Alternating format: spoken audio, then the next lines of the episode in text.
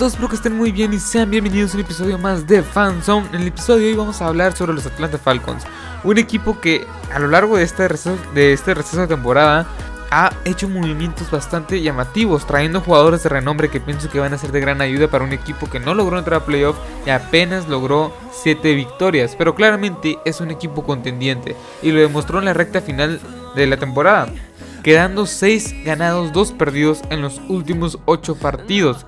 Pero bueno, vamos a empezar con las pérdidas que sufrieron estos halcones eh, de Atlanta en la agencia libre.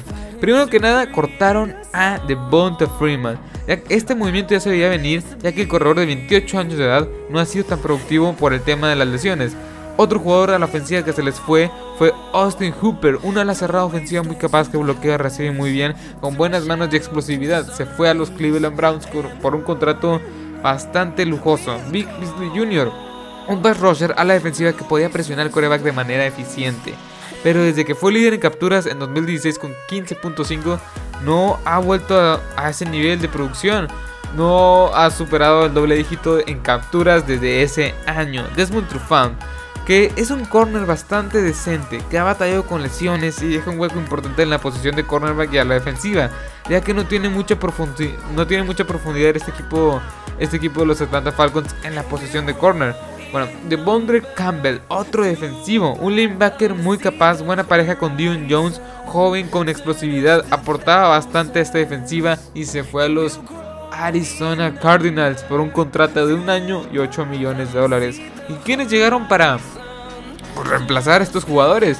Nada más y nada menos llegó Todd Gurley. Todd Gurley para reemplazar al corredor de Ponta Freeman. Ya sabemos quién es Todd Gurley. Explosividad, buenas manos y vertical. Creo que es una de las muchas palabras que pueden definir a este elusivo corredor. Pero el tema que todos, y que, o todos tienen, tienen miedo es el tema de su salud. El tema de esa rodilla. Recordemos que tiene un problema, un problema crónico que pues es difícil saber cuándo puede estar bien, cuándo puede estar mal. Puede jugar dos cuartos bien y los otros dos cuartos se los puede jugar mal. Su salud es un, es, es, un azar, o sea, no, no sabemos si puede estar bien. Pero, eso sí, si te puede jugar dos, o sea, lo que yo creo, mejor dicho, lo que yo creo que van a hacer estos Atlanta Falcons, deteniéndome un poco en Todd Gurley, es agarrar un corredor en el draft y teniendo a Ito Smith, que es el otro corredor, y Todd Gurley tener una rotación buena o sólida de corredores. Como, algo así como los eh, Ravens, algo así como los 49ers. A mí me gusta si eso pasa porque Todd Gurley te puede aportar bastante. Sí, no, tiene, no es el mismo Todd Gurley de hace dos años, pero si es la mitad de bueno que fue hace dos años, créanme que con eso es un corredor de, de perdido 800 yardas por aire o 800 yardas por tierra. Así que hasta ahí.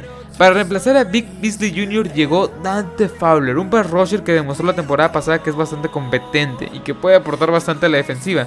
Terminó la, terminó la temporada pasada con 11.5 sacks y 58 tacleadas. Y para reemplazar a Austin Hooper llegó vía trade, vía intercambio, Hayden Hurst, una la cerrada que no ha tenido el juego que se esperaba y que se supone que tendrá un mejor rol en juego en este equipo ya que recordemos que en los Ravens usan un sistema muy eh, difícil, muy diferente al de toda la liga, ya que ellos usan como cuatro alas cerradas, alas cerradas ofensivas.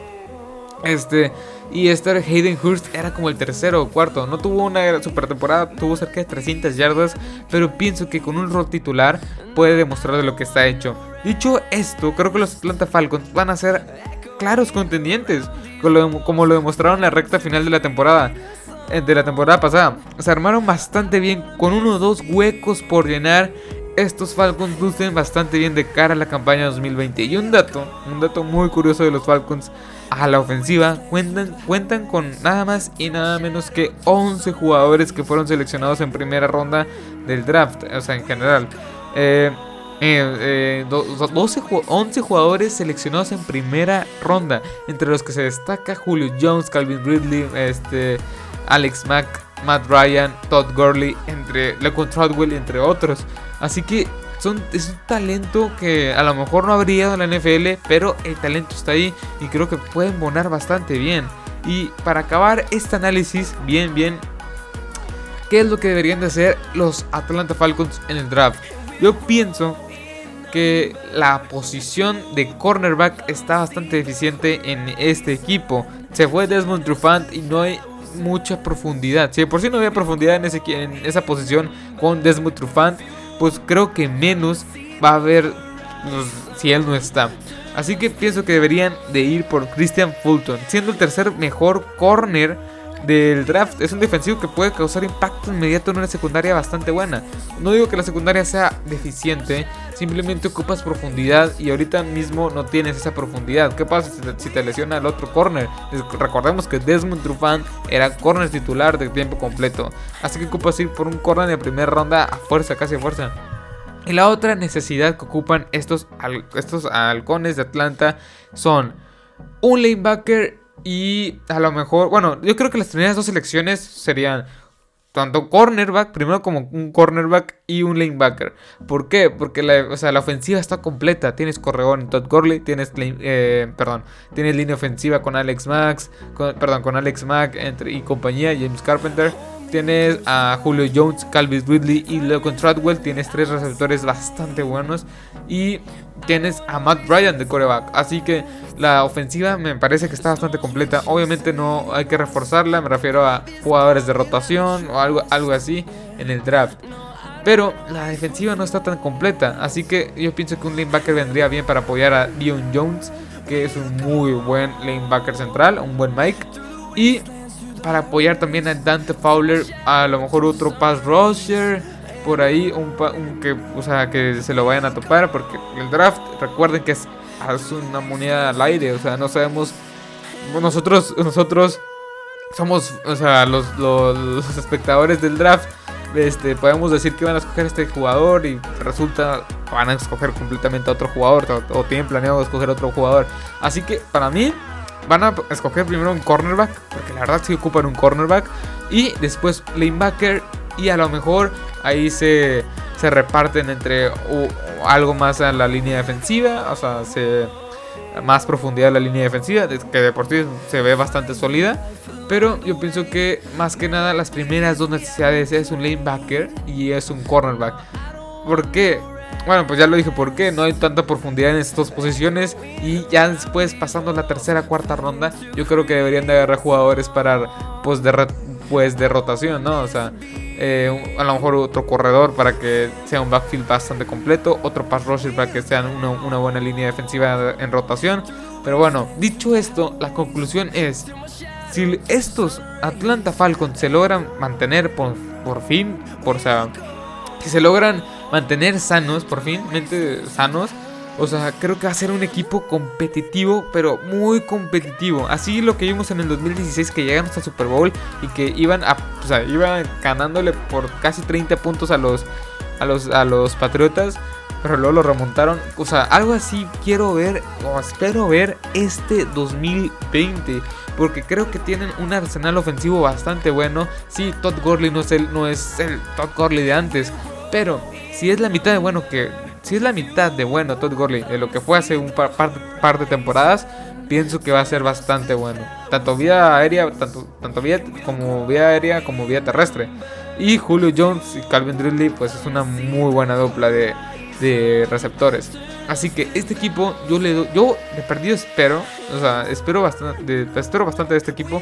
Y yo lo catalogo ahorita mismo si es que van por un cornerback y un linebacker en las primeras dos rondas en el draft, yo pienso que este equipo va a estar peleando por la ronda divisional. O sea, va a estar ahí casi seguro. Bueno, de, perdido en playoff va a estar. Con el nuevo formato de la NFL, que ya lo, que ya lo he dicho bastante, de perdido en playoff va a estar. Y yo lo veo ya en la ronda divisional. Es un equipo que está bien armado.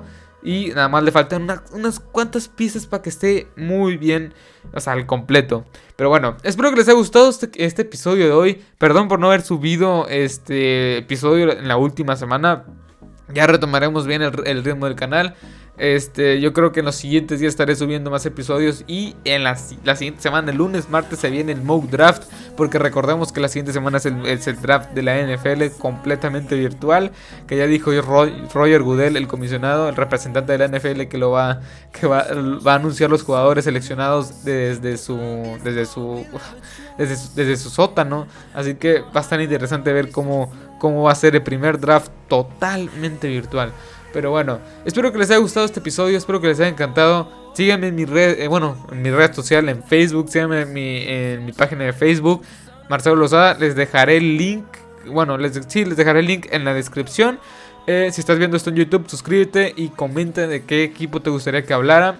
Eh, dale like si te ha gustado. Y en las demás plataformas, pues, este, sigan, pues síganme en Facebook. Y, eh, y ya, pues es todo lo que tengo que decir. Cuídense, manténganse en casa, este, quédense en casa. Y hasta la próxima. Adiós.